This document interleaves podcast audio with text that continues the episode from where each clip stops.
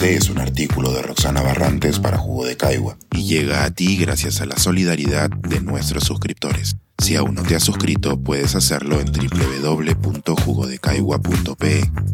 Ahora puedes suscribirte desde 12 soles al mes. Y te dan limones, haz una buena explicación. Los ministros y sus oportunidades perdidas en esta era de cambios.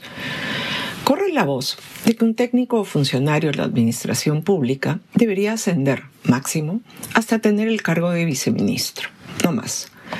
En mi país lo dicen personas muy técnicas que supieron desplegar habilidades políticas cuando les tocó ser ministros. De otro modo, no hubieran sido exitosos en su gestión, pero que confiesan que, de haber sabido lo que les esperaba, hubieran preferido el segundo lugar en el escalafón. Recordemos que un ministro es el representante político del presidente de la República y que el presidente, a efectos de fallos de gestión, termina siendo inimputable. Quien asume la responsabilidad directa de la gestión es el ministro. Es él o ella quien tiene que ir a darle explicaciones al Congreso, responder pliegos interpelatorios o sustentar el presupuesto solicitado. Y es quien tiene que darle explicaciones a la población en todo lo referente a la gestión pública. Un ministro exitoso es aquel, pues, que tiene grandes habilidades políticas. En la actualidad, tenemos un problema serio en el Perú con respecto a los precios elevados del limón y de la cebolla roja, para mencionar solo un par de productos agropecuarios de consumo prácticamente diario. Sabemos que cuando el precio de un producto sube, solemos buscar otros que puedan sustituir al producto encarecido. Al no ser especialista en temas de cocina, lamentablemente, pregunté en mi clase de 40 estudiantes si la cebolla roja realmente no tenía sustitutos. Y un alumno muy rápidamente me respondió. Abro comillas. Imagínese, profesora, ponerle cebolla blanca al lomo saltado. Cierro comillas. La imagen me quedó clarísima. Efectivamente, no hay forma. Con limón pasa algo parecido, pero ahí sí, mi costumbre de tomar agua con limón me hace saber perfectamente de qué se trata. Por lo tanto, el sistema de precios solo no iba a solucionar el problema de la escasez de cebolla roja y limón. En esos casos necesitamos intervención pública. Rápidamente el problema pasó al periodismo y este lo abordó con diversos ministros. Varios ministros, con el micrófono adelante, fueron preguntados sobre el tema y decidieron que lo mejor que podían hacer era decirnos qué harían ellos. Como si fuera un problema de empatía, o de recetas de cocina, o de recomendaciones de platos en un restaurante. Un ministro nos dijo que en lugar de ordenar ceviche en una cevichería, mejor pidiéramos arroz con mariscos.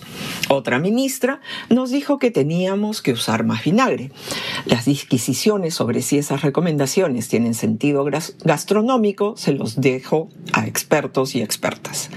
Sin embargo, quedó claro que ministros y periodistas perdieron una oportunidad de oro de explicarnos con manzanitas varios asuntos de importancia vital. El primero y más urgente es que el calentamiento del planeta está acelerando los cambios en los patrones de clima, que al calentamiento global contribuimos todos y cada uno de nosotros con enormes y pequeñas acciones a nivel gubernamental, corporativo y doméstico. El caso de Limón es mucho más claro y lo han explicado los especialistas.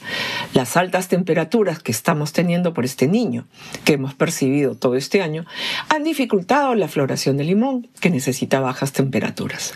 Y cuando finalmente la temperatura volvió a la normalidad, entre comillas, normalidad, vino Yaku, otro fenómeno extraordinario, y con las lluvias volvió a alterar todo el proceso de crecimiento del fruto. Por el lado de la cebolla, arrastramos la crisis de escasez de fertilizantes y además la brutal sequía que estamos sufriendo en el sur del Perú. Si el futuro niño se termina de plasmar, el estrés hídrico será peor en el sur y las actividades agropecuarias, los productores que de ellas dependen, así como todos nosotros en ciudades, enfrentaremos más y nuevos problemas de abastecimiento.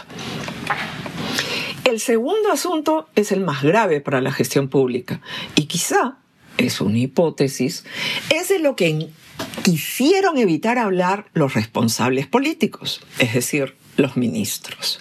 Lo que nos debieron explicar es la vulnerabilidad que tenemos frente a estos fenómenos climáticos y que esta vulnerabilidad será de todos los días y estará relacionada con una gestión pública de riesgos.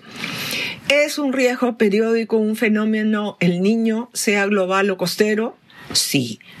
Entonces, ¿dónde está el plan de gestión de riesgos? Es tarea de la administración pública contar con estos planes y ponerlos en práctica cuando se plasma el riesgo. En un contexto de aceleración de los fenómenos climáticos extremos, resultado del calentamiento del planeta, estos riesgos van a pasar a ser la nueva normalidad ya se necesita más gestión para la adaptación y más trabajo colaborativo entre los diversos sectores de gobierno. Es sobre estos planes que nos debieron informar los ministros. A propósito de las recetas de cocina, es necesario recordar que un ingrediente fundamental de la buena gestión pública es la comunicación oportuna y clara. Pensar escribir, editar, grabar, coordinar, publicar y promover este y todos nuestros artículos en este podcast cuesta y nosotros los entregamos sin cobrar. Contribuye en www.jugodecaigua.pe barra suscríbete y de paso envía como suscriptor nuestras reuniones editoriales.